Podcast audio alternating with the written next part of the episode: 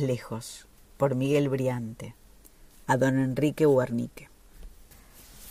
Entre las dos raíces de eucalipto que empezaban a quemarse, así de grandes todavía, en el hueco del medio, abajo, ardió furiosamente un tronco más chico, que hacía un rato habían tirado al fuego. Ardió en llamas altas y se perdió. Los troncos arden más que nunca justo antes de gastarse para siempre, dijo en voz alta Belisario, el que fue maestro de la escuela siete. Se lo miró, como a cada uno que hablaba. No sabía que también te llamabas Roldán, le dijo Lombardero, ese flaco altísimo que había sido rubio y que hace unos años vino a pasar unos días en una quintita que tiene por acá y ya nunca volvió a pasar del boliche para el pueblo.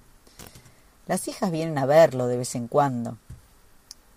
Lo dice por un poeta que hubo, dijo Arispe, que con los años había aprendido que para tener boliche hay que ser traductor.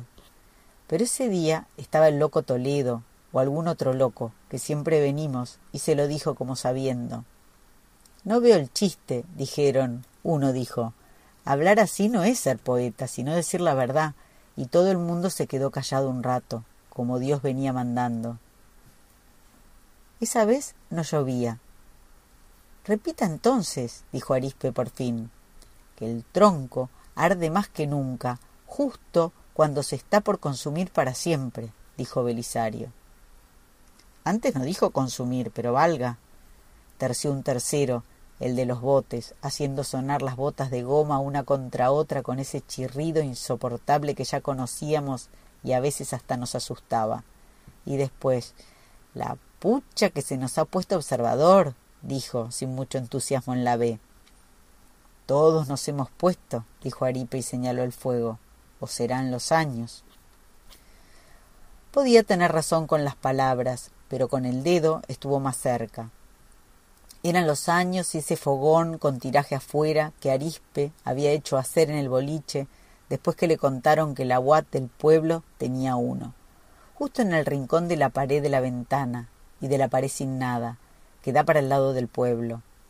Desde hacía un invierno y algo, desde que se quemaban esos troncos en el fondo, como en casa de ricos, nos íbamos a mirar las llamaradas, y todos nos callábamos más o hablábamos más. A la mayoría se les había dado por llegar a la tardecita, cuando empezaba el frío y había que prender el fuego. Era un momento raro, entreverado. Todos decían que la leña sí, las ramitas asá. Pero a la primera luz alta pegando en los ladrillos había una parte alegre y triste, un tajo en el tiempo que nos hacía callar. Y después de ese tajo, antes de volver a callarse, todos hablaban a la vez. Así que con los días hubo que ordenar las cosas. A veces cada uno imaginaba lo que quería y hablaba de lo que quería. Otras de entrada no más y por votación se marcaba a qué se parecían los troncos que empezaban a arder, y de hablar se los hacía dentro de la historia. Otras veces se permitía que la historia fuera cambiando, que los que habían empezado siendo caballos fueran hombres de repente. El loco Toledo siempre veía caballos, Arispe mujeres eran los que más discutían, los que más peleaban. Así que casi siempre en el fuego había mujeres y caballos.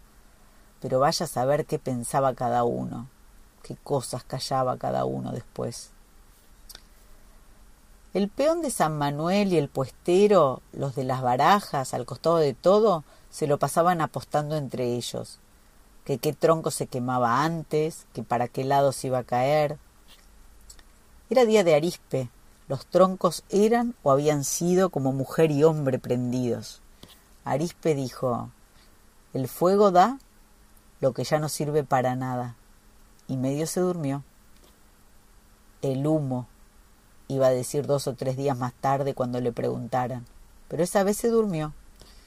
Hizo ruidos el fuego y los dos troncos grandes, esas raíces retorcidas con brazos para todos lados, esa tormenta de ojos, caras, cuerpos, animales, montañas, campos, amaneceres y atardeceres que habíamos simplificado en un hombre y una mujer, se juntaron suavemente.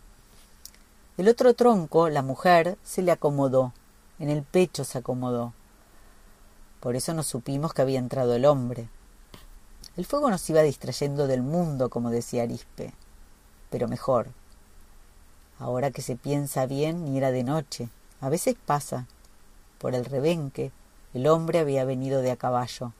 Ni los galopes sentíamos de tanto ruido a tronco en tren de quemarse, como decía el francés cuando venía. Sírvase usted, le dijo el de los botes y siguió mirando el fuego después de señalar a Arispe que cabeceaba. Pero el hombre quería que lo miráramos, que embromar. Venía de lejos y quería que lo miráramos. Se acomodó en la mitad de la luz, frente al mostrador, y pegó con el talero en el estaño, entre los vasos. Arispe se despertó. Antes lo hubiera sentado de un sopapo. Ahora le dijo Mejor espere, don. Y se vino hasta el fuego. Acomodó una rama, la vio crepitar, retorcerse, desaparecer entre los troncos grandes, ser ceniza. Quiere decir que oyó el ruido de prenderse, el ruido de irse consumiendo, el ruidito final. Entonces, recién, se dio vuelta. El otro todavía lo estaba mirando y le dijo Está viendo Arispe, ya esperé. Pero Arispe no le preguntó de dónde sabía su nombre. Nosotros tampoco. Arispe le sirvió y el otro no preguntó cómo sabía que tomaba ginebra. Se miraron. Me dijeron que acá uno viene y cuenta su historia, dijo el hombre. Tenía una camisa como azul, abierta delante y faja negra de vasco, pero todavía no le mirábamos la cara. Al rato dijo Y que se le escucha, me dijeron. Arispe le dijo que a veces sí. En la estufa, el caballo del loco se montaba la mujer que había sido de Arispe. La mujer iba cediendo, dulce, duramente.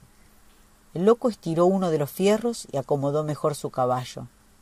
Ahora el fuego se tiene que reflejar en el fierro y dar color rojizo, dijo el loco para disimular. Se refleja, dijo desde el mostrador el que había llegado, como mi víbora. Así que Arispe le dijo, a ver, que de noche sueño que acá dentro me está creciendo una víbora, dijo el hombre, y que cada noche se hace más grande y más grande, y a mí no me importa, y lo único que quiero saber es si cuando de tan grande que sea la víbora yo me muera, lo único que quiero saber es si la víbora vivirá. Nos miramos. ¿Puede vivir o no? ¿Quién le dice? dijo Arispe. Además no se refleja, dijo Toledo. Por ahora, alcanzó a decir el forastero. Al final.